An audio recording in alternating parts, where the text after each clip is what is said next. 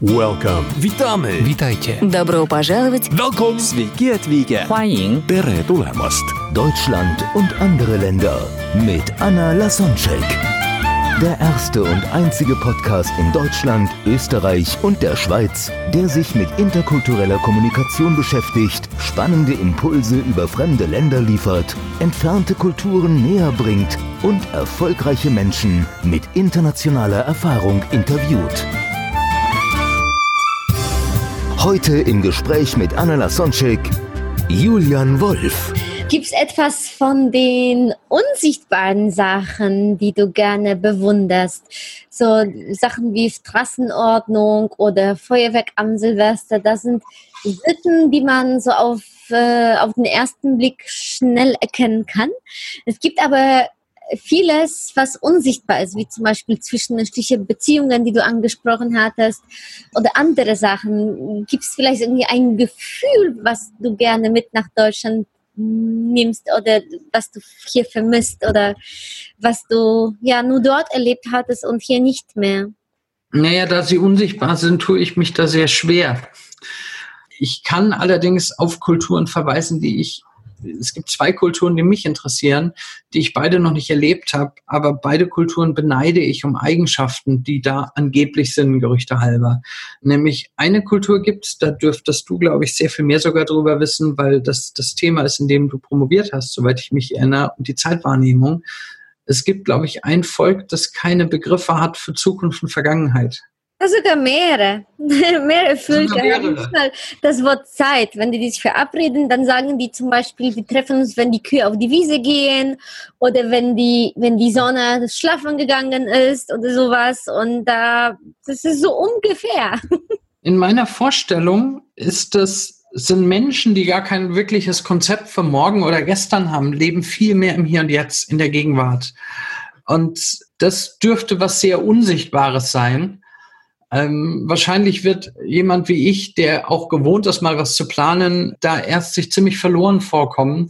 Aber ich glaube, da könnte ich was lernen, was ganz, ganz wertvoll ist, nämlich viel, viel mehr im Hier und Jetzt zu sein. Die andere Kultur, die ich da noch im Kopf habe, die mich auch sehr fasziniert, ist, ich glaube, das ist ein kleiner Stamm auf Haiti oder so oder Tahiti, nämlich ein Stamm, der kein negatives Wort für Frauen hat.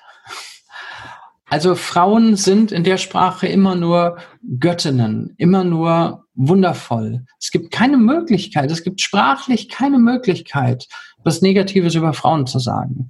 Und es führt dazu, dass die Frauen dort enorm aufblühen. Also da sieht man, so habe ich das beschrieben bekommen, da sieht man eine 98-jährige Oma, die eigentlich aussieht wie so ein, wie so ein kleines Runzelmännchen. Nur noch zwei Zähne im Mund und was weiß ich was alles. Die steht da abends bei irgendeiner Feier am Feuer und sie strahlt einfach nur. Und sie sieht wunderschön aus, weil jeder einfach nur reinprojiziert, es ist eine Frau, also ist sie wunderschön. Und dieses Selbstverständnis, diese Tiefe, in der man nur das Positive wahrnimmt und nicht auf unsere Wertung, wo etwas nicht perfekt ist, zurück, das finde ich unfassbar schön. Ja, Was mir auch noch einfällt, mir kommt gerade noch ein Gedankengang, das ist ähm, jetzt ein Land oder eher eine kleine Inselgruppe, auf der ich mal etwa zwei Wochen verbracht habe, nämlich auf Hawaii. Hawaii hat auch so eine ganz eigene Magie. Und ich habe letztens erst erfahren, Hawaii ist das Volk, das so ziemlich die stärksten Krieger hervorgebracht hat, die es weltweit gibt. Und gleichzeitig eines der friedlebendsten Völker, die es überhaupt gibt. Und dieses Bewusstsein über die eigene Kraft, so stark zu sein, dass man total friedlich sein kann. Ich habe immer dieses Bild im Kopf von, von naja, die Kurzform ist Is. Ich weiß nicht mehr, wie der Riesenname von dem Sänger ist, der mit seiner immensen Körperform äh, diese kleine Ukulele und Somewhere Over the Rainbow in Kombination mit What a Wonderful World singt. Das ist ja vor ein paar Jahren mal total durch die Decke gegangen bei YouTube, als der Mann gestorben ist. Und der strahlt das so aus. Der strahlt eine unglaubliche Stärke aus. Eigentlich ist die Kombination von allem. Der hat eine Körperform, wo er in Deutschland einfach kaum ernst genommen werden würde. Da wird dafür bewertet werden. Der musste ja eine Ukulele, das war ja eine Spezialanfertigung, dass der mit der noch spielen konnte, weil er eigentlich körperlich, mal direkt gesagt, zu dick war, um eine normale Ukulele zu spielen. Der war so im Einklang mit sich. Der hat eine solche Freude, eine solche Liebe ausgestrahlt.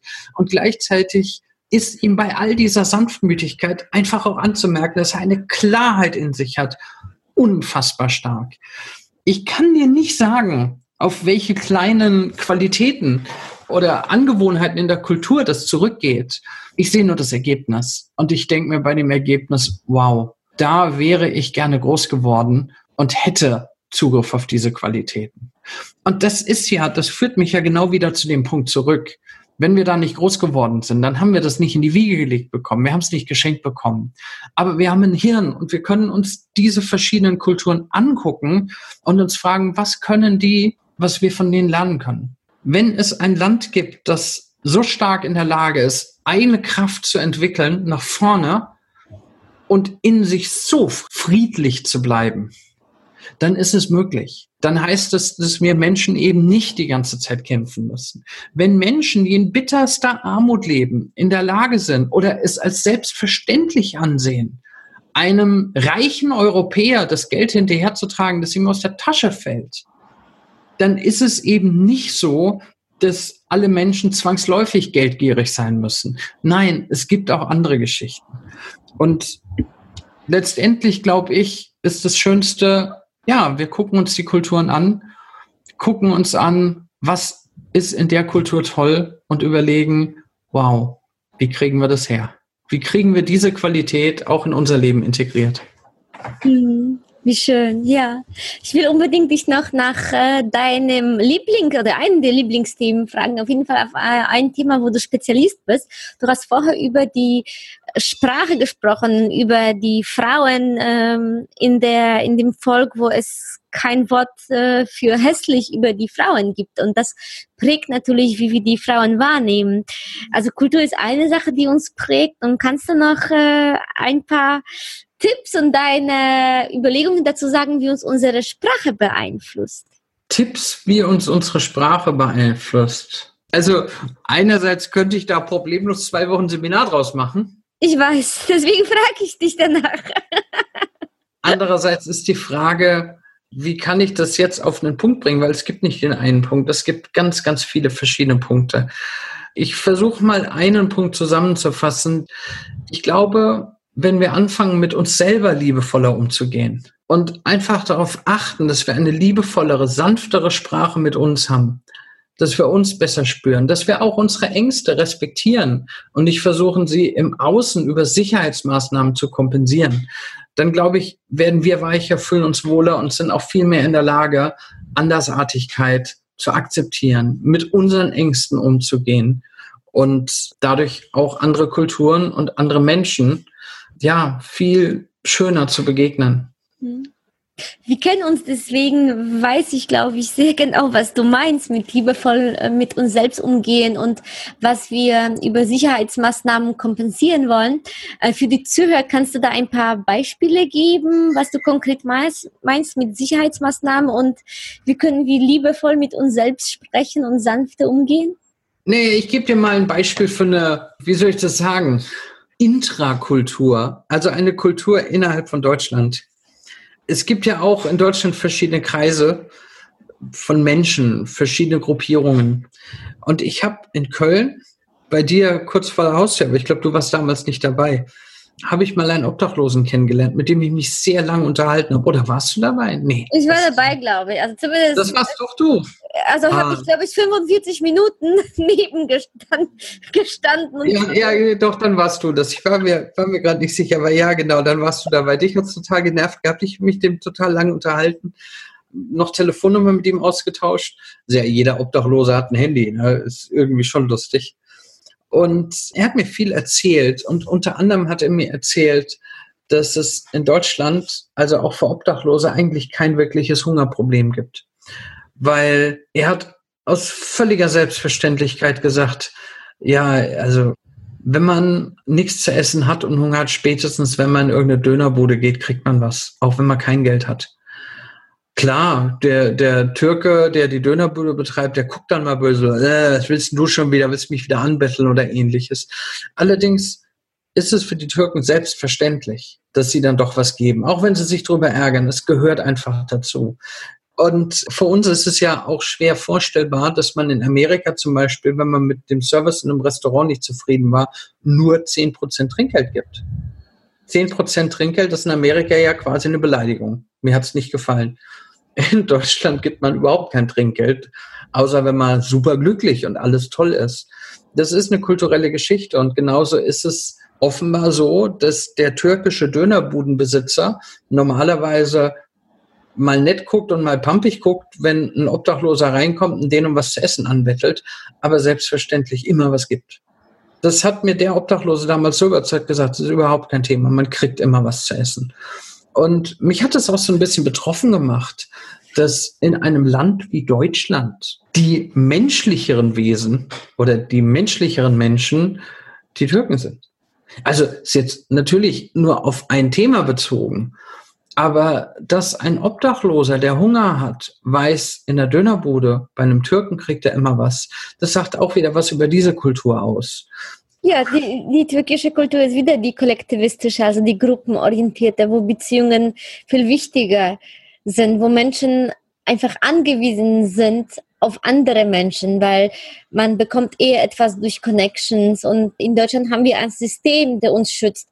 Und wie du vorher über zum Beispiel Altersheime gesprochen hast, ja, in Deutschland haben wir diese und äh, weil wir hier individualistisch geprägt sind, Menschen kommen eher alleine klar und äh, wenn die Hilfe brauchen, dann gibt es den Staat dafür. In, in der Türkei gibt es einfach andere Menschen und ähm, wenn es kein Krankengeld gibt, oder kein Arbeitslosengeld, na dann unterstützt die Familie oder die Freunde. Deswegen macht man für die anderen Menschen viel mehr, weil das ist sowas wie geben und nehmen und es ist allgemein viel üblicher, dass man sich hilft. Aber gut, jetzt zurück zur Sprache. Wie beeinflusst uns die Sprache? Nee, in der Sprache steckt die Kultur ja drin. Also Sprache und Kultur entwickelt sich ja miteinander. Und da, wo du es auf der kulturellen Ebene besser kennst, habe ich halt mehr Erfahrung mit der Sprache zu jonglieren. Das sind wie zwei Stützpfeiler, die beide gleichzeitig unser Erleben aufbauen und ein paar andere noch und auch noch dazu. Ich weiß nicht, sie sind unterschiedlich. Sie sind nicht beides die gleichen Stützpfeiler. Also vielleicht ist das eine ein Stützpfeiler und das andere die Hausfarbe oder sowas. Keine Ahnung. Aber Sprache prägt uns ganz ähnlich und Sprache drückt sich in Kultur aus und Kultur drückt sich in Sprache aus eine Kultur, in der bestimmte Dinge selbstverständlich sind, findet andere Worte dafür. Es gab übrigens ja so ewig lang immer dieses, diese Aussage von wegen, dass es in irgendwo in Grönland oder so 300 verschiedene Worte für Schnee geben würde. Und dann hat irgendwann mal ein Trainer erzählt, ja, da gibt es über 3000 Worte für Schnee. Und dann waren es irgendwann mal 30.000 Worte für Schnee. Und irgendwann hat das mal jemand erforscht und hat gesagt, es gibt irgendwie drei verschiedene Worte für Schnee.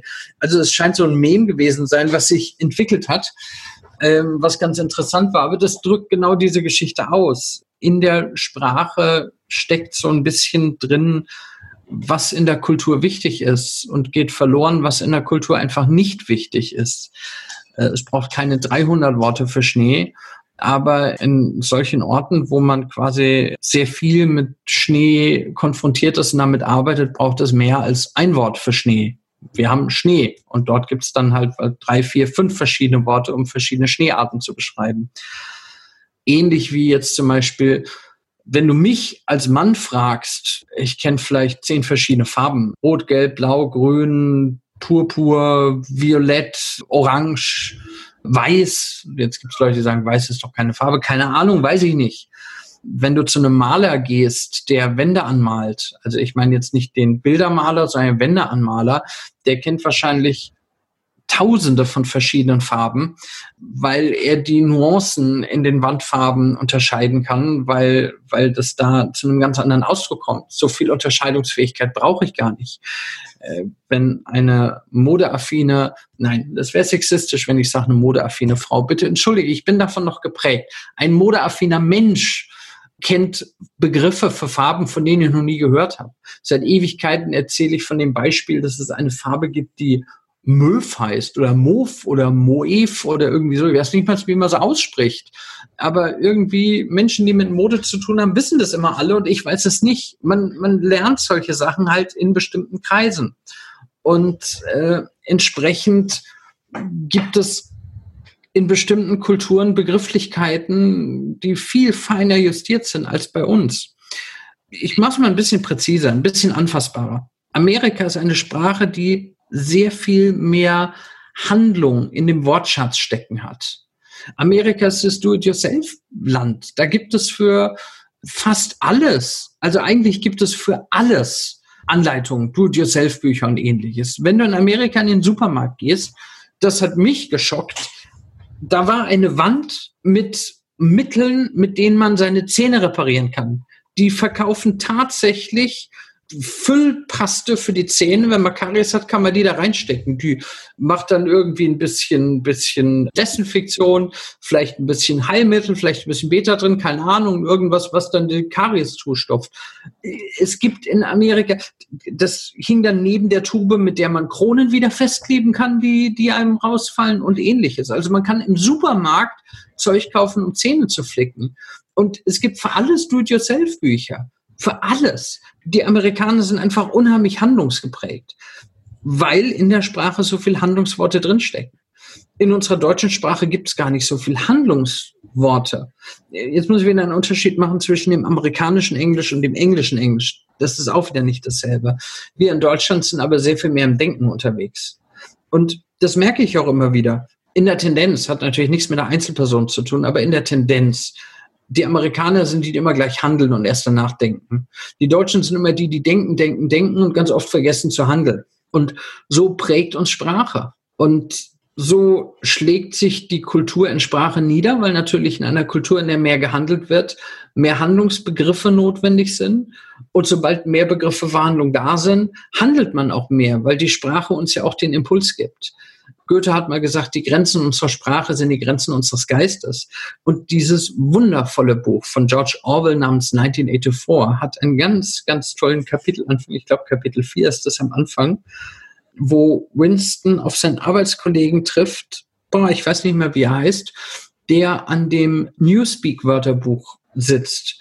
Und das ist zu viel, um das jetzt alles zu wiederholen. Ich kann es nur jedem sehr, sehr empfehlen. Dieses Kapitel sagt so viel darüber aus, wie uns Sprache prägt.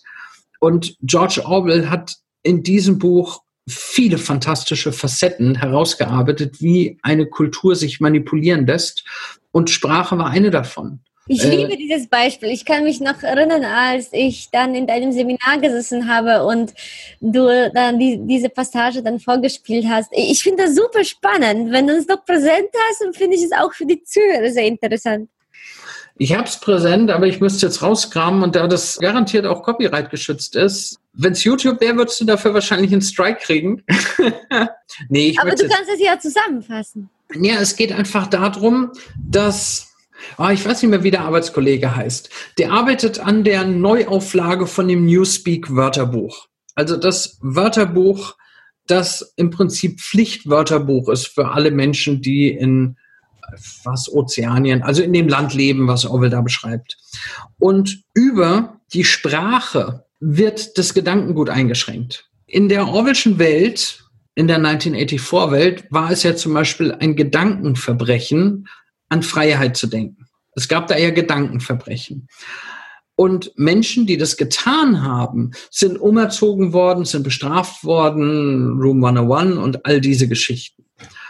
Und in dem neuesten Newspeak-Wörterbuch ging es darum, dass auch Begriffe wie Freiheit abgeschafft werden sollen. Weil wenn es gar nicht mehr die Möglichkeit gibt, ein Konzept wie Freiheit zu denken, kann es auch keine Gedankenverbrechen mehr geben. Ich gebe mal ein paralleles Beispiel dazu. Mein Hund, der gerade immer noch im Hintergrund die ganze Zeit was tut. Ich bin ganz fasziniert davon, wenn das, wenn das Mikrofon das gar nicht aufschnappt. Ich spiele mit meinem Hund sehr, sehr viel, aber immer wenn es um Suchspiele geht oder wenn er irgendwas holen soll oder ähnliches, mache ich das immer nur auf dem Boden. Niemals oben und auch nicht in einem Regal. Selbst ein Regal, das auf dem Boden steht, packe ich nichts rein. Was dazu geführt hat, dass der Hund Regale gar nicht wahrnimmt. Der geht im Spiel nie an ein Regal. Ich kann auf Fußhöhe in ein Regal Leckerli reinstellen, er wird nicht rangehen, weil er einfach nicht gelernt hat, dass es diese Ebene gibt. Und wenn ich das jetzt so sage, komme ich mir vor wie so ein Diktator, dem mein Hund in, der seinen Hund in der Wahrnehmung einschränkt. Aber ich glaube schon, dass er das weiß, dass es das gibt, aber er weiß, dass er auch da nicht hin soll. Und ich habe das nie in dem Sinne aktiviert. Ja, das Genauso ist teilweise genau das, was mit uns die Kultur und die Sprache macht. Genau. Das heißt, wir erlauben uns etwas nicht, weil wir denken, es gehört sich nicht. Das ist aber noch sogar die zweite Stufe. Es geht noch weiter und wir wissen nicht, dass wir etwas nicht wissen. Ja, da sind wir bei den Lernschritten äh, von der unbewussten Unkenntnis zu, un, äh, zu bewussten Unkenntnis zur bewussten Kenntnis zur unbewussten Kenntnis. Ich möchte aber ganz kurz den Orwell noch kurz abschließen.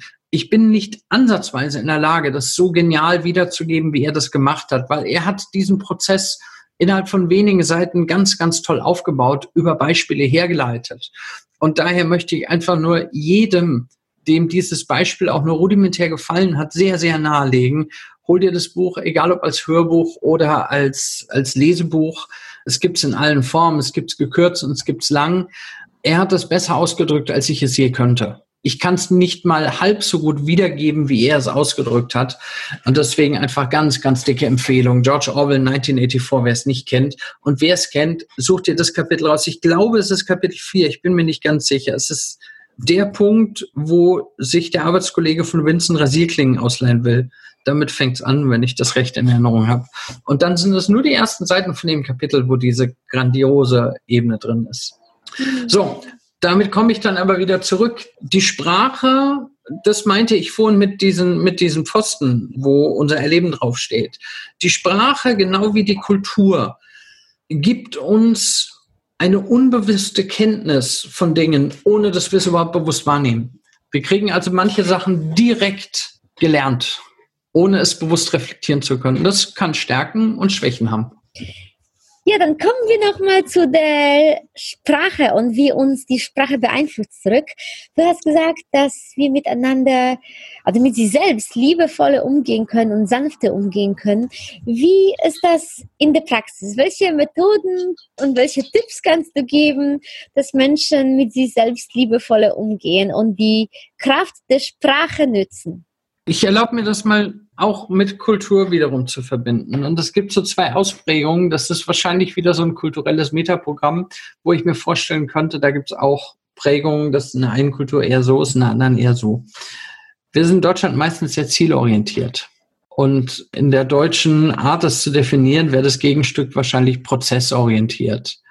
Ich würde jetzt eher sagen, wir sind oft darauf fixiert, was Bestimmtes zu erreichen und es gibt andere Kulturen, die sind eher darauf fixiert, darauf zu achten, dass es einem gut geht. Ich glaube, dass wir in Deutschland sehr oft bei unseren Zielen vergessen, dass es ja nicht nur darum geht, das Ziel zu erreichen, sondern sich auf dem Weg wohlzufühlen. Nimm jemand wie Michael Schumacher. Gut, ist jetzt vielleicht nicht gerade das, das Beispiel, was gesund ist, also gerade eben gesund ist, aber er hat ja trotzdem eine grandiose Karriere hingelegt und er hat ganz, ganz viele Ziele erreicht. Und ich bin mir sicher, er hätte diese Ziele nicht so souverän erreicht, wenn er nicht gleichzeitig auf dem Weg konstant Spaß gehabt hätte. Und deswegen konnte er ja, glaube ich zumindest, ich bin jetzt kein so großer Sportfan, dass ich das so genau weiß, aber er hat ja am Ende von seiner Karriere noch einige Rennen gefahren und auch noch lang dabei gewesen, wo er keine großen Erfolge mehr eingefahren hat. Ich glaube nicht, dass er Auto gefahren ist oder Rennen gefahren ist, nur weil er Ziele erreichen wollte. Ich glaube, dass er Rennen gefahren ist, weil das seine Leidenschaft war und belohnt worden ist mit den Zielen, die er erreicht hat. Und auf dem Weg, ähm, ja, ich erlebe einfach ganz viele Menschen, die denken dann, es geht nur darum, am Ende auf dem Treppchen zu stehen. Wenn man Jahre oder Jahrzehnte damit verbringt, auf ein Ziel hinzusteuern und der einzige Moment, wo es einem dabei gut geht, der darin liegt, auf dem Treppchen zu stehen, dann hat man, glaube ich, was versäumt. Wenn ich mich irgendwo ins Gras in die Sonne lege, dann ist das qualitativ kein Unterschied. Also es macht keinen Unterschied, ob ich Millionen auf dem Konto habe oder ob ich Hartz-IV-Empfänger bin. Es macht keinen Unterschied, ob ich eine eigene Firma steuere oder ob ich mich zu Hause um die Familie kümmere oder ob ich was weiß ich was alles. Wenn ich in der Lage bin, genau das zu genießen, nämlich im Gras zu liegen und die Sonne, Die Sonne spürt sich für mich genauso an wie für jeden anderen, außer vielleicht für jemanden, der eine Sonnenallergie hat. Aber das ist nochmal ein anderes Thema. Und ich glaube, dass, dass die Balance zwischen Ziele erreichen und das Leben genießen, die muss einfach stimmen. Dann ergänzen sich die beiden, bringen sich weiter. Wir arbeiten oft daran, unsere Ziele erreichen zu wollen und vergessen dabei auf dem Weg, ja, liebevoll mit uns umgehen zu können. Und das Ziel mal zwischendurch loszulassen und einfach nur zu fragen, geht's mir gerade gut, ist, glaube ich, sehr wertvoll. Ach, wie schön, dass du das ansprichst.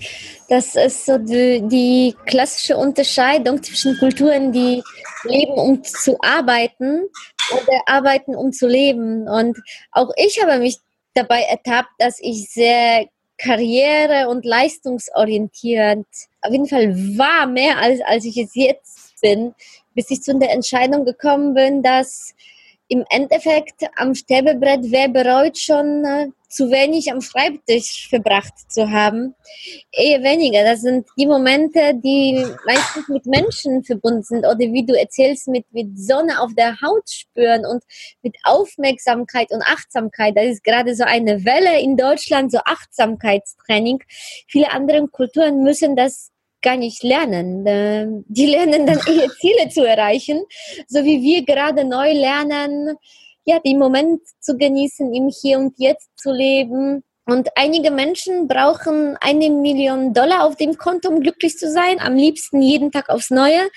Und, Nein, das und andere, ja, also die meinen das. Eine, äh, ja, die meinen das. Das genau dieses, sie glauben, sie wären glücklich, wenn sie eine Million Dollar auf dem Konto haben. Aber in der Regel schieben sie das Glücklichsein nur vor sich her, weil Glücklichsein hängt nicht vom Geld ab. Glücklichsein hängt davon ab, ob man für sich gelernt hat, glücklich zu sein. Und wenn man glücklich ist und Ziele ansteuert, dann ist dann eine ganz andere Kraft dabei. Also wenn man Ziele ansteuert, weil man krampfvoll versucht, glücklich zu werden, indem man seine Ziele erfüllt hat. Mhm, genau. ich, ich kann dir noch ein ganz, ganz praktisches Beispiel dafür geben. Ich telefoniere ja relativ viel. Und gerade wenn sich jemand für eine NLP-Ausbildung interessiert, mache ich mir gern die Arbeit, nehme ich mir sehr, oder was heißt, mache ich mir die Arbeit? Nehme ich mir sehr gerne die Zeit. Ich bin dann ja auch mal neugierig. Warum will jemand die Ausbildung machen? Und was steckt dahinter? Und ja, und erzähl doch mal was und dies und das und was genau willst du damit erreichen? Und so ein Gespräch dauert dann oft mal eine Stunde oder eineinhalb Stunden und das ist total wertvoll. Da sind auch viele Coaching-Elemente mit drin und alles. Und ich sage dann oft, wenn ich mich, wenn ich mich verabschiede, wenn wir so alles klar, also so passt das Ganze jetzt, sage ich dann oft, so, jetzt muss ich mal wieder was arbeiten. Und dann höre ich so manchmal, du hast doch gerade eineinhalb Stunden gearbeitet mit mir am Telefon. Und ich so, nee, ich habe die ganze Zeit Spaß. Ich mache das, weil ich das gerne mache. Und es gibt andere Menschen, die sagen, ja, das ist harte Arbeit. Ja, ist es vielleicht auch, aber ich habe Spaß an dieser Arbeit. Und deswegen verliere ich mich da drin auch. Und die Arbeit, die ich dann noch habe, ist, ja, wenn ich dann mal die Steuern machen muss oder solche Geschichten, das muss ich ja auch machen. Da habe ich nicht so viel Spaß dran. Das, wenn ich dann sage, jetzt muss ich auch mal wieder was arbeiten, heißt das so, ich muss mal mir die halbe Stunde jetzt nehmen, die ich am Tag mit Arbeiten verbringe, an denen ich keinen Spaß habe. Aber den Rest des Tages habe ich Spaß mit dem, was ich tue. Und deswegen nehme ich das als total freie Zeit, als Leidenschaft, als Glück wahr. Und andere Menschen, die mich beobachten, denken, hey, der Julian ist ja ein totales Arbeitstier und ich habe das Gefühl, ja, ich arbeite nur eine halbe Stunde am Tag. Nicht, weil ich ein Workaholic bin, der gar nicht mehr sieht, was er arbeitet, sondern im Gegenteil, weil ich mich so stark auf das konzentriere, woran ich Spaß habe und damit wirklich einen Spaß habe. Ja. Ich, ich finde das ein super Abschluss und eine, eine schö schöne Kurve dazu, was wir am Anfang besprochen haben, dass wir uns unsere Welt und unsere Realität und unser Leben so gestalten können und dürfen, wie wir das für richtig halten und nicht wie das die Gesellschaft von uns erwartet. Und so hast du auch die, die Sachen rausgepickt, die zu dir passen.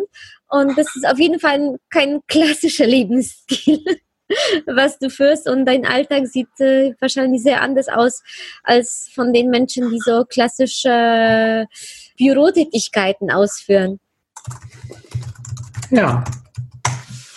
Julian, tippst du gerade, wenn, wenn wir ja. aufnehmen? Ja, ich habe doch gesagt, ich tue das, woran ich Spaß habe.